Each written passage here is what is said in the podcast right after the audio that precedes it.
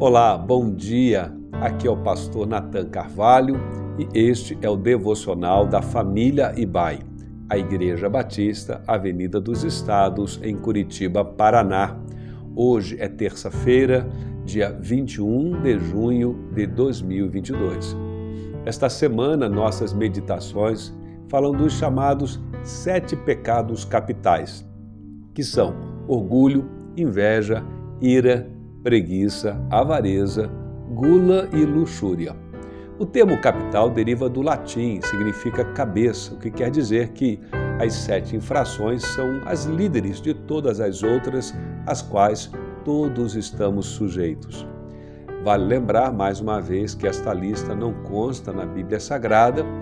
A ideia foi elaborada no período da era monástica e não é nosso propósito defender a lista como definitiva. Mas o que queremos aqui é tirar partido dessa ideia comum para nos encorajarmos mais uma vez a uma vida santa, em conformidade com a palavra de Deus e no temor do Senhor.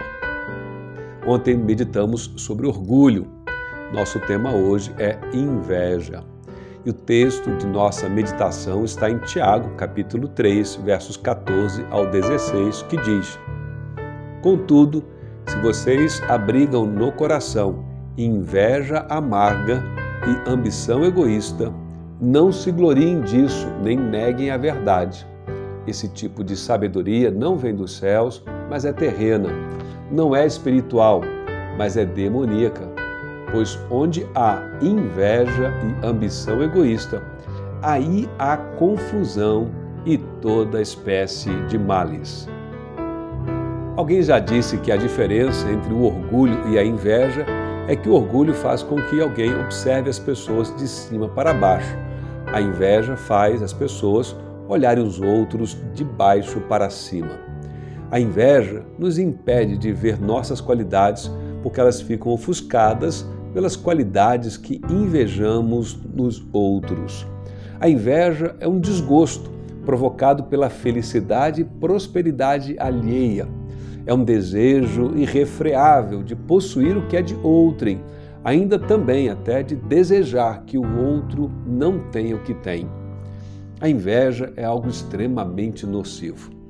Por isso, a inveja está por trás da violência, da difamação, da fofoca, de tantos outros sentimentos e comportamentos semelhantes. O sábio Salomão chegou a dizer em Provérbios 14, verso 30, que a inveja é a podridão dos ossos. Portanto, ela desintegra estruturas emocionais, esfarelando o nosso ser. E há na Bíblia diversos casos de inveja. O primeiro homicídio da história foi causado pela inveja de Caim, que matou seu irmão por não suportar a benevolência dos favores de Deus para com Abel. Também os irmãos de José resolveram matá-lo num primeiro momento e depois acabaram por vendê-lo por causa da inveja. Os evangelhos também nos dizem que o nosso Senhor Jesus Cristo foi entregue pelos religiosos de seu tempo aos romanos por causa da inveja. Como podemos vencer esta tentação da inveja em nossos corações? Lá nos Salmos de número 73, encontramos o depoimento do poeta Asaf, que foi tentado a renunciar à sua fé no Criador ao contemplar a prosperidade dos ímpios. O salmo destaca que os seus pés quase se desviaram da fé até então que ele entrou no templo e atentou para o Senhor. A resposta para a inveja, então, podemos concluir, é olhar para o Senhor é reconhecê-lo como o maior bem que se pode ter na vida. É ser grato e é desfrutar de contentamento, reconhecendo o valor de nossa vida perante o Senhor Deus. É como Asaf, saber que no fim da vida não é o que você tem ou conquistou no mundo o que conta e faz diferença, mas sim possuir a plena consciência de ser um filho, uma filha amada de Deus. Eu fico por aqui.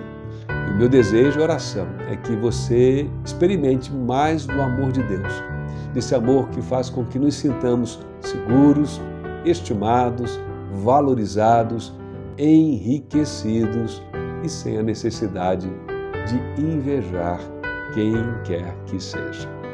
Uma abençoada terça-feira assim para você.